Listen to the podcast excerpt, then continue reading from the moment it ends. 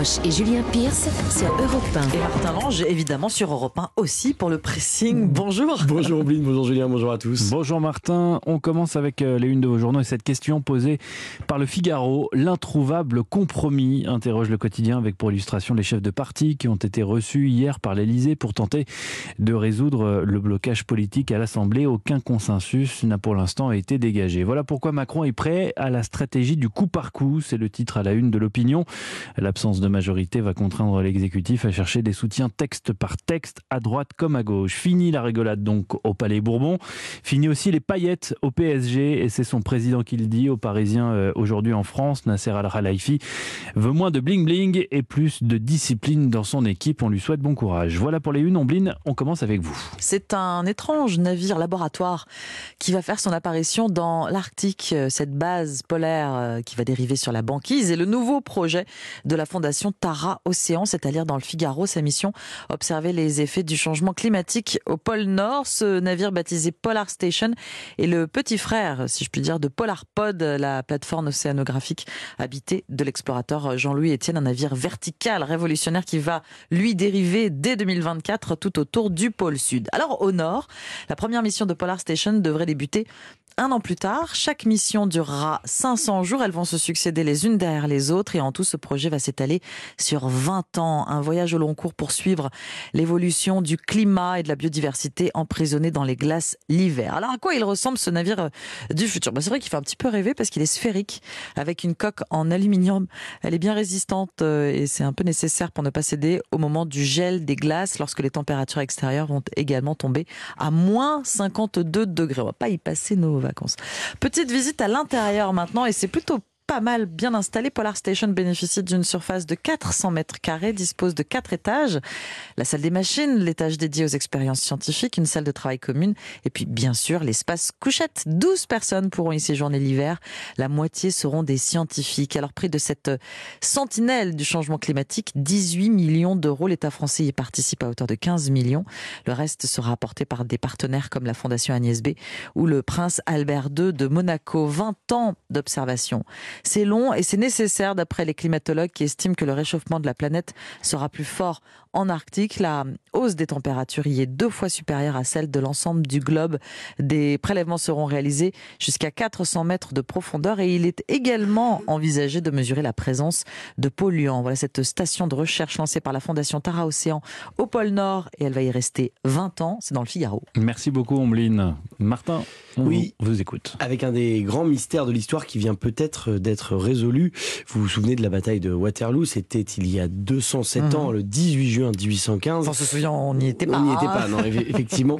C'est la bataille hein, qui a mis fin au règne de Napoléon Ier, connu aussi pour être l'une des plus meurtrières de l'histoire. hein. 40 000 morts, dont près de 25 000 Français. Assez probablement pour transformer la petite ville belge en un véritable cimetière à ciel ouvert. Eh bien, pas du tout. Mm. À l'heure où je vous parle, hein, les archéologues n'ont retrouvé qu'un squelette entier. Mais où sont donc passés hein, les plus de 30 000 autres? Des cadavres, ça ne disparaît pas comme ça, surtout en temps de guerre. Eh bien, Tony Pollard, un historien écossais, a peut-être élucidé ce mystère.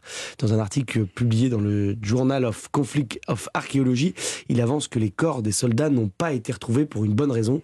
Ils ont servi pour Mm. fabriquer de l'engrais, du compost, hein, comme vous faites peut-être sur votre balcon avec vos déchets alimentaires. Bon, bon petit déjeuner à tous. Comment il a pu arriver à cette euh, conclusion? Eh bien, il a repris des dizaines de témoignages, des dessins, des gravures de l'époque, et il est formel, hein, il y a bien eu des fosses communes autour des champs de bataille, des fosses dans lesquelles les corps ont été enfouis. Mais alors pourquoi on ne les retrouve pas aujourd'hui? Une seule hypothèse possible, hein, ils ont été déterrés. Au 19e siècle, il était assez courant de piller des ossements humains pour les revendre sous forme de farine d'os, un engrais connu pour son efficacité. Un charnier comme celui de Waterloo représentait donc une véritable mine d'or. Un article du London Observer qui date de 1822, seulement 7 ans après la bataille, témoigne de l'ampleur de ces marchés d'os. Dans le port de Hull, c'est à l'est de l'Angleterre, des millions d'os humains ont été importés du continent européen, écrit le journal, et nul doute que ces marchands de bord ont dû labourer Waterloo et ses charniers géants. Le mystère des cadavres disparus de la bataille de Waterloo peut être élucidé, c'est à lire sur Slate.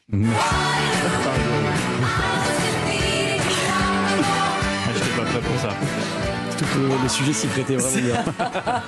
Allez, chouette 30 000 humains compostés. Merci beaucoup, euh, Martin.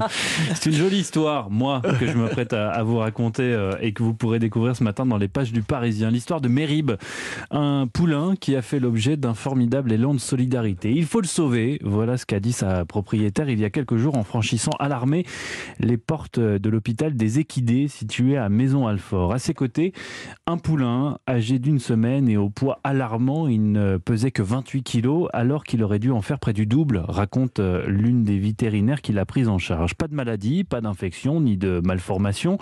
Sur le papier, Mérib, euh, c'est son petit nom, va très bien, si ce n'est que sa mère, une jument euh, de race pur sang, l'a rejeté sitôt mise au monde. Ce n'est pas fréquent, mais ça arrive et c'est surtout dramatique pour le poulain concerné car à cet âge-là, il a besoin de téter une à deux fois par heure, de jour comme de nuit. Impossible donc en cas de rejet par la mère. Parfois, certaines juments ne comprennent tout simplement pas ce qui leur arrive, ce qui leur est demandé, explique la vétérinaire qui s'empresse de conseiller à la propriétaire de chercher euh, donc à Mérib une jument adoptive. Et c'est plus facile à dire qu'à faire, car une adoption, même en urgence, ça ne, s'improvise pas. Il y a tout un tas de règles précises à respecter. La première étant que la jument euh, soit en capacité de nourrir le poulain, bien souvent parce qu'elle a elle-même perdu euh, un poulain récemment ou une pouliche récemment. Une première mère adoptive est donc rapidement trouvée, mais au bout de quelques minutes passées dans le même box, il faut se rendre à l'évidence, le lien ne se crée pas, c'est un échec, il faut donc recommencer. Et c'est là que le destin s'en mêle, car au même moment, une certaine Delphine lance un appel à l'aide sur Facebook. Sa jument est depuis quelques jours complètement abattue et pour cause, elle vient de perdre une poliche.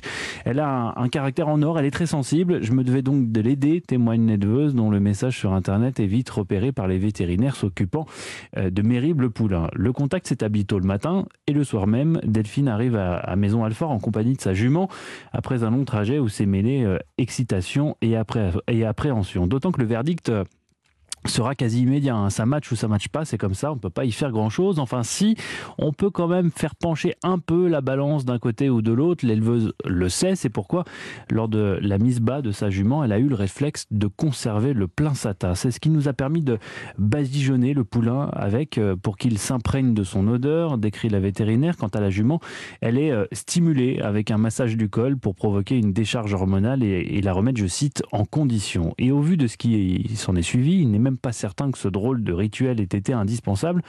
Euh, ça a été tout de suite le grand, le grand amour, raconte la vétérinaire. Elle, l'avait à peine vu qu'elle s'est mise à l'appeler, à le lécher, se souvient avec émotion l'éleveuse. Elle a commencé à hennir doucement et le poulain est venu naturellement se nourrir au pis.